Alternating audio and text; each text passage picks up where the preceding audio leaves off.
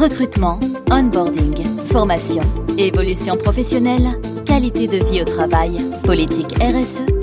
Job Radio présente The Boîte, le podcast des entreprises qui recrutent. Jean-Baptiste Vénin. Classée dans le top 10 des sociétés de conseil en ingénierie en France, cette entreprise intervient dans 11 pays. Fondée en 1989, elle propose à ses clients des solutions dans plusieurs domaines tels que l'aérospatial, la défense, le ferroviaire, l'énergie, l'automobile ou encore les technologies de l'information. Scalian, qui compte 5500 collaborateurs, continue de recruter et on en parle dans cet épisode de The Boîte. C'est le podcast des entreprises qui recrutent, programme disponible gratuitement sur Job Radio, sur l'ensemble des plateformes également de diffusion de podcasts, euh, sur vous pouvez directement réagir. Elle est animée par une passion pour les personnes, la transformation et l'entrepreneuriat basée sur des valeurs comme l'engagement, l'innovation, la collaboration et la bienveillance. Elle suit, j'ai vu ça, les aventures du docteur Max Goodwin dans la série médicale New Amsterdam. L'une de ses devises pro, c'est mets du cœur à l'ouvrage. C'est ce que j'ai appris euh, sur toi, euh, Caroline, en préparant cet épisode. Bienvenue, Caroline Nancy. Merci, Jean-Baptiste. Tu es la directrice des ressources humaines chez Scalian, un poste que tu occupes depuis 2017, c'est ça? Tout à fait. 2017, euh, belle entreprise euh, qui à l'époque était toute plus petite, effectivement, gros, forte croissance. C'est un peu la caractéristique aussi de, de, cette entreprise. Alors, en quelques mots justement, est-ce que tu peux nous faire un petit peu le, le pitch de Scalian? Vous faites quoi concrètement? Alors, on est une entreprise de conseil, de conseil euh, en technologie, mais pas que, sur des euh, métiers aussi du fonctionnel, ce qu'on appelle les métiers fonctionnels. Donc, on travaille effectivement pour des opérateurs, euh, plutôt des industriels du CAC 40. France Internationale, en notre spécialité, c'est plutôt qui tourne autour de, donc de la technologie, développer des applicatifs pour nos clients, mais pas que, les conseiller aussi en data, les conseiller aussi sur tout ce qui est système embarqué, donc c'est plus technique, et aller sur le fonctionnel, ça peut être de la supply chain, de la qualité, donc des collaborateurs ingénieurs, 95% d'ingénieurs, qui euh, vont opérer directement sur des projets clients pour la transformation euh, de leur euh, soit process, soit transformation digitale directement quelques clients comme ça? Donc on est dans l'aéronautique. On travaille notamment pour pour des structures comme comme Airbus, Total, et l'énergie, la défense aussi. Dans le secteur public, on a aussi des structures comme Thales et puis, euh, je peux, enfin, on en a beaucoup, beaucoup, donc je ne vais pas tous les citer. on va pas faire un inventaire à l'après-vert. Scalian qui comptait en 2023 5500 collaborateurs euh, répartis dans 11 pays euh, différents, c'est ce que je disais. Et cette année, vous continuez de recruter partout dans le monde. Voilà, on a un plan de recrutement à peu près de 2300 personnes, 1700 en France et 600 euh, à l'international. Toujours sur les métiers de l'ingénierie, donc des ingénieurs systèmes, des profils d'ingénieurs euh, plutôt les systèmes informatiques, donc l'information scientifique, et puis euh, tous les data ingénieurs aussi, et à nouveau des ingénieurs sur les sujets de qualité, supply chain, project management, des tech leads, des profils qui sont tournés aussi vers les applicatifs métiers ou voire directement sur effectivement la, la, data. Donc tant en France, mais aussi à l'international donc l'international, c'est principalement l'Europe et Nord-Amérique, mais on a aussi euh, ouvert euh, et racheté une structure il n'y a pas très longtemps en Inde. Et donc ça permet aussi à nos collaborateurs d'avoir des euh, propositions de mobilité, mobilité internationale principalement, donc en Europe, au Canada, aux US et, et j'espère bientôt en Inde. Et en France, vous êtes implanté où ça? On est surtout principalement Paris, bien sûr Toulouse, mais bien sûr dans l'Ouest, à Rennes, à Nantes, dans le Sud-Est, à Marseille, à Lyon, à Lille et Bordeaux, principalement sur la région Ouest. On ouvre, on vient d'ouvrir sur Strasbourg, donc on ouvre régulièrement des nouvelles agences hein, sur, euh, en France et puis aussi à l'international. On a ouvert plus récemment aussi au Maroc, en Italie. Alors, 1700 personnes cette année, 1200 l'année dernière, là on parle de la France. Il y a quand même un contexte de ralentissement au niveau national. Euh, vous, vous connaissez pas la crise? Le ralentissement, on le connaît. On va pas dire qu'on est euh, exempté du ralentissement, mais on a une croissance, on a une croissance organique à peu près à 20%. on est plutôt sur une croissance qui reste soutenue. Et de toute façon, les entreprises continuent à se transformer, à avoir des projets. Donc, on continue bien sûr à gagner des nouveaux marchés. Donc euh, oui, il y a euh, un ralentissement, mais on reste en croissance forte, notamment en France. Alors tu nous citais tout à l'heure quelques-uns des, euh, des métiers qui, qui recrutaient. Justement, quel type de, de profil tu recherches? Alors évidemment, il y a des profils différents pour chaque métier, mais en termes de, je sais pas, de, de compétences soft par exemple, est-ce qu'il y a quelque chose de, de commun que, que vous recherchez chez, chez tous vos collaborateurs?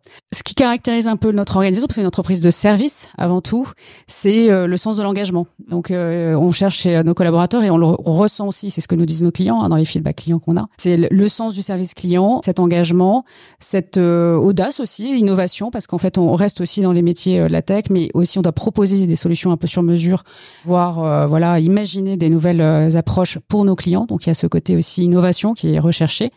Et donc bah, après, suivant les métiers, ça peut être effectivement l'agilité surtout, parce que comme tu l'as compris, on a une croissance très forte. Donc on invente aussi des nouvelles solutions, des nouvelles offres on se déploie assez vite auprès de nos clients. Euh, ce sont des euh, consultants, donc ils vont euh, d'une mission à une autre. Donc même si on a un temps moyen de mission qui est plutôt de l'ordre de 12 à 18 mois, mais euh, pour eux, euh, c'est important de, bah, d'être adaptable et agile pour pouvoir euh, répondre aux besoins des clients et se déployer sur de nouveaux projets. Alors, un recrutement réussi, ça passe aussi par un accueil réussi. Comment se déroule la, la période d'onboarding chez, chez Scalian? Bien, j'espère. Après, on fait un rapport d'étonnement justement un mois et demi après l'arrivée. Donc, on a un système qui s'appelle le Scalian Pact. Donc, il y a trois temps. Le premier temps, on fixe les, effectivement les objectifs. Alors déjà, le onboarding se fait aussi en pré-onboarding parce que souvent, euh, donc on contacte effectivement nos collaborateurs. Euh, moi, j'encourage assez fortement les uns et les autres à aller à déjeuner avec eux avant qu'ils arrivent, leur envoyer de la documentation, les inviter à des événements s'ils sont pas encore arrivés. Donc il y a la phase de pré-onboarding et après, euh, effectivement, on a quelque chose qui est assez organisé autour de ces fameux Scalion Pact 1, 2, 3 sur euh, un mois, un mois et demi. Euh, ils revoient leur euh, chargé de recrutement pour pouvoir débriefer, savoir les engagements qu'on a pris, est-ce qu'on les tient, est-ce qu'il y a des écarts. Donc il y a une enquête et un one-to-one avec le chargé de recrutement. Et ensuite, à nouveau, point de passage, au bout de trois mois, à nouveau avec son manager et six mois avec son manager. Donc tout ça, c'est bien cadencé. Donc à charge à nous de nous assurer que ce soit bien tenu et que les conversations soient voilà honnêtes et transparentes pour pouvoir adapter si nécessaire, euh, si euh, ça répond pas exactement à ce qui avait été euh, défini avec le manager et de pouvoir nous adapter. Et puis ça évite peut-être, ou ça limite en tout cas, le possible turnover? C'est de nature à le limiter. Euh, N'empêche qu'il peut y avoir aussi effectivement euh, d'autres euh, aspirations un décalage dans ce que j'ai compris moi du poste de la mission et ce qu'il en est euh, vraiment. Mais globalement, oui, je pense que de, de fait, ça, ça le limite. en tout cas sur cette période-là, qui est quand même très critique. Qui plus est que les profils qu'on recrute sont des profils effectivement qui sont très recherchés sur le marché parce qu'ils ont en moyenne 5 à 7 ans d'expérience et euh, donc sont très courtisés, même après avoir euh, rejoint notre organisation. Alors justement, tu parles de, personnes très courtisées, des profils très recherchés. Qu'est-ce que vous mettez en place justement pour essayer euh, d'attirer le talent et de faire en sorte de, de le conserver le plus longtemps possible? Pour l'attirer, euh, donc aujourd'hui, nous, ce qu'on retient, c'est surtout euh, effectivement une, euh, bah, à la fois une culture d'entreprise. C'est ce que nous font comme feedback directement nos consultants, qui ont pour certains vécu aussi dans d'autres organisations similaires. Et ce qu'ils nous disent clairement, c'est un en fait un, une vraie marque de fabrique au sens euh, culture d'entreprise, convivialité. C'est peut-être aussi l'ADN, je sais pas si on peut le dire comme ça, mais l'ADN, je dirais euh, local et euh, de proximité et je dirais un peu régional hein, qu'on a, à savoir que bah, il y a une forte proximité de management. On met en place un certain nombre d'événements et puis donc bah, ce que retiennent aussi, c'est l'investissement qu'on peut avoir aussi sur la formation parce que les premiers pas, on a quasiment plus de 90% nos collaborateurs en la première année qui sont formés. Donc on est très sensible aussi à son onboarding sur cette dimension euh, technique et euh, d'adaptation des compétences, voire développement des compétences. Donc on a mis en place une plateforme aussi euh, sur les soft skills notamment pour euh, aider nos consultants à devenir aussi plus consultants parce que parfois ce sont des ingénieurs qui n'ont pas eu cette expérience de consultant. Donc les adapter aussi à ce métier qui est un métier à part. Voilà, donc il y a tout un tas de, de dispositifs euh, qui font bah, qu'on a une différence à la fois culturelle et c'est des feedbacks aussi qu'on a à travers les enquêtes, notamment Great Place to Work, des éléments qui sont différenciateurs par rapport à, à des concurrents. Et après, à nous aussi, à nous charge de nous différencier aussi par rapport à nos clients qui sont souvent nos concurrents directs d'un point de vue RH et qui recrutent euh, des profils similaires à savoir offrir des opportunités d'évolution plus rapides que ce qu'on pourrait trouver chez un industriel mm. ou une diversité de missions plus importante que ce qu'on pourrait trouver chez un industriel, ce qui font les éléments différenciateurs d'une entreprise de service par rapport à nos concurrents industriels. Alors, tu as parlé plein de sujets à la fois là dans ta réponse. Très intéressant, effectivement. Donc, pour la troisième année consécutive, euh, Scalian a été certifié Great Place to Work. Ça signifie quoi d'ailleurs ce, type de certification pour Scalian et puis au-delà de ça pour les futurs entrants? Pour moi, c'est un gage de retour de feedback et euh, voilà d'assurance En fait, il faut avoir en tête que Great Place to Work, c'est euh, c'est une, certification, ce qui n'est pas le cas de toutes les certifications. C'est une certification qui est basée sur le feedback des collaborateurs. Donc, c'est pas nous qui, euh, c'est pas un auditeur externe, c'est le feedback des collaborateurs et on a un taux de réponse minimum à atteindre pour pouvoir effectivement être certifié. Donc, c'est l'index de confiance que donnent nos collaborateurs vis-à-vis de l'organisation. Donc, c'est important pour nous parce que c'est en fait au-delà de la certification. Pourquoi on l'a fait c'était principalement aussi pour être dans un processus d'amélioration continue et de retour d'expérience de nos collaborateurs et de benchmark par rapport à des organisations euh, de taille similaire.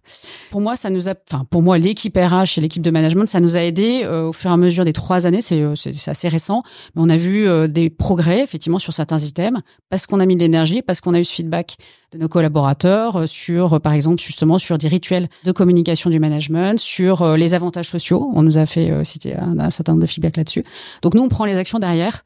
Donc euh, moi, je le prends principalement, même si c'est un, vecteur de confiance pour les candidats, je le prends aussi principalement comme cette, euh, ce plan d'amélioration continue RH et managériale de nos pratiques sur le terrain et, euh, et puis de travailler dessus pour progresser. Donc pour l'instant, on a progressé chaque année, ça c'est la bonne nouvelle.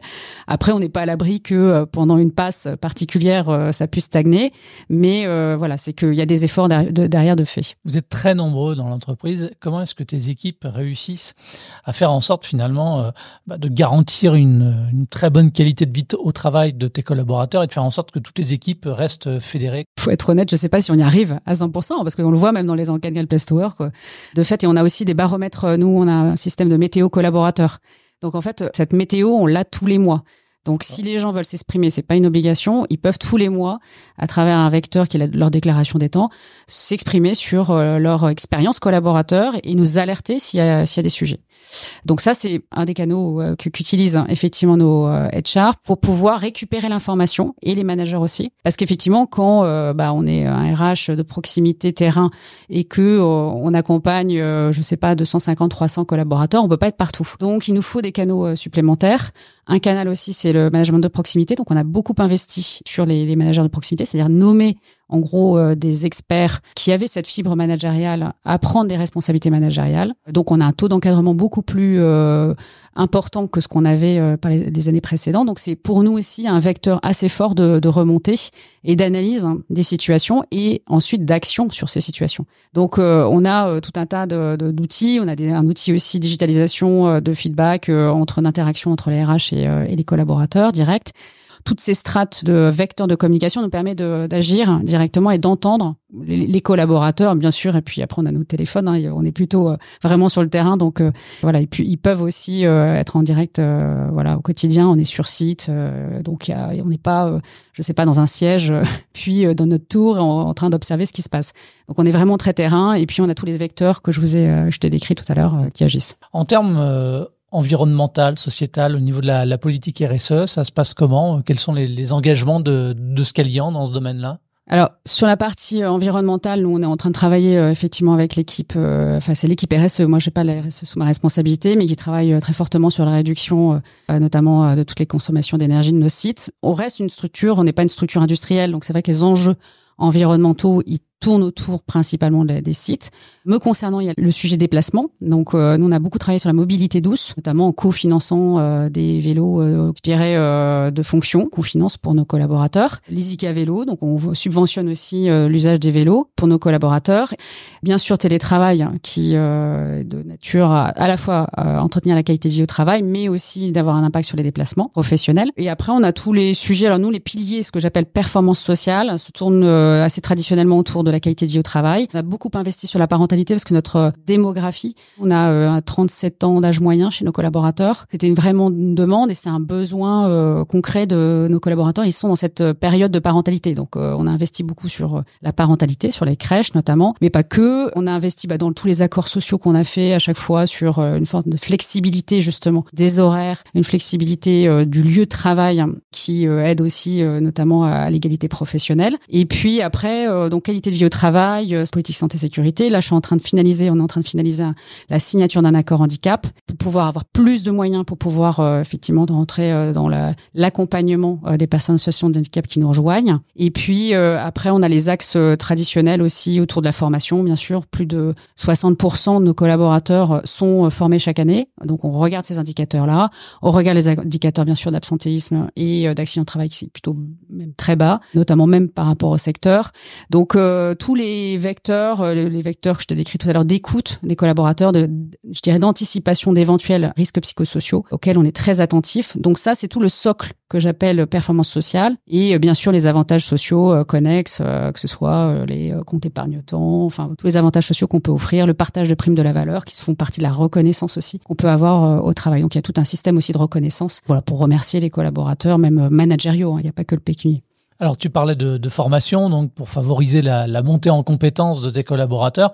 Si on parle de, de perspectives d'évolution de carrière quand on rentre chez euh, chez Scalian Alors bah, tout dépend de chacun, hein, parce que je, on fait du sur-mesure. Hein. Il y en a certains qui restent sur, euh, je dirais, sur leur métier, qui évoluent et qui euh, on adapte les compétences en fonction de l'évolution du métier. Donc on a une gestion de, ce qu'on appelle des emplois prévisionnels des compétences, enfin GEPP. Donc il y a un parcours. Alors l'année dernière, on a retravaillé justement tous les parcours pour les clarifier, parce qu'à un moment donné, effectivement, ils voulaient savoir euh, plus clairement quelles étaient les filières vers lesquelles je pouvais évoluer.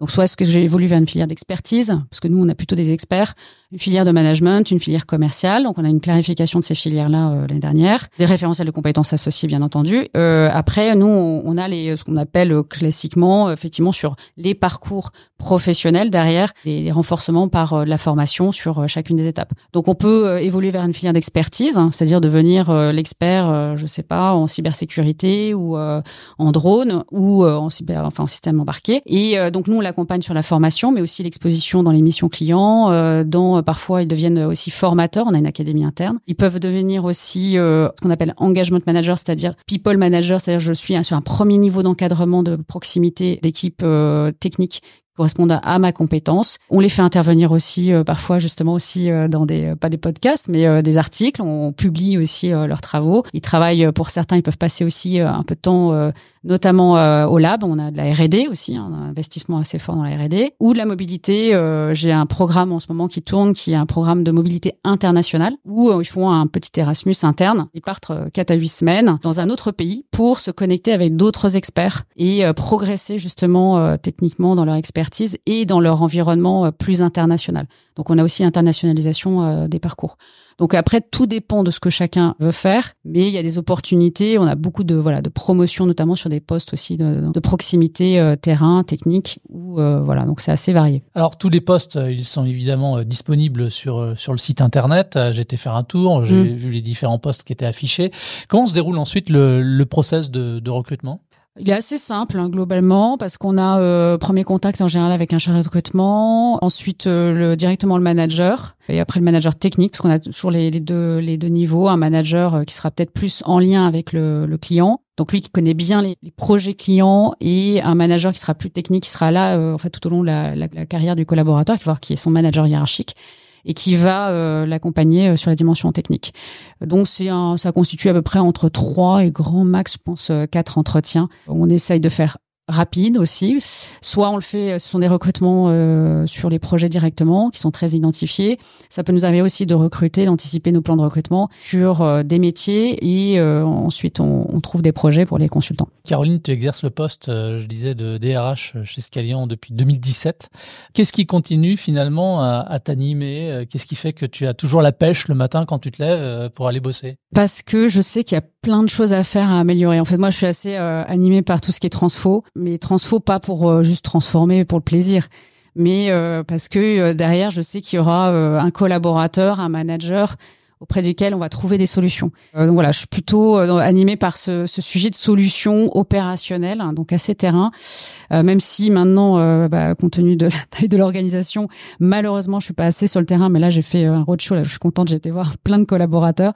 Mais voilà, donc c'est vraiment ce qui m'anime, c'est ça, c'est de faire en sorte à ce que les gens, que ce soit le manager ou le collaborateur, et du plaisir à être chez nous, trouve euh, voilà euh, une solution à son à ses attentes. Donc euh, d'être créatif aussi et de faire bouger le système, les process parce qu'ils sont pas bons, on les adapte ou soit même euh, trouver des solutions euh, très opérationnelles sans avoir besoin de changer les process mais moi j'adore ça et mes équipes aussi donc généralement je les recrute avec cette envie-là. Voilà, donc c'est ça qui me fait plaisir, c'est de voir bah, cette organisation se mettre en maturité, s'épanouir. On n'est pas non plus voilà les meilleurs du monde surtout. Il faut avoir peu d'humilité par rapport à ce qu'on fait, mais en tout cas on voit que bah, chaque année, je le vois dans Galplacer mais dans, dans les feedbacks aussi que j'ai des uns et des autres, ça progresse. Donc c'est ça qui est important pour moi. Merci beaucoup Caroline. Je t'en prie. Pour en savoir plus sur Scalian, rendez-vous sur le site scalian.com. Il y a une rubrique carrière pour euh, vous intéresser au poste justement à pourvoir et postuler directement en ligne. On n'hésite pas. Merci beaucoup Caroline. C'est la fin de cet épisode. Merci de nous avoir suivis. Programme disponible sur Job Radio et l'ensemble des plateformes de podcast. Salut, à très vite. C'était The Boîte, le podcast des entreprises qui recrutent. Retrouvez tous les épisodes de The Boîte, le podcast des entreprises qui recrutent sur jobradio.fr.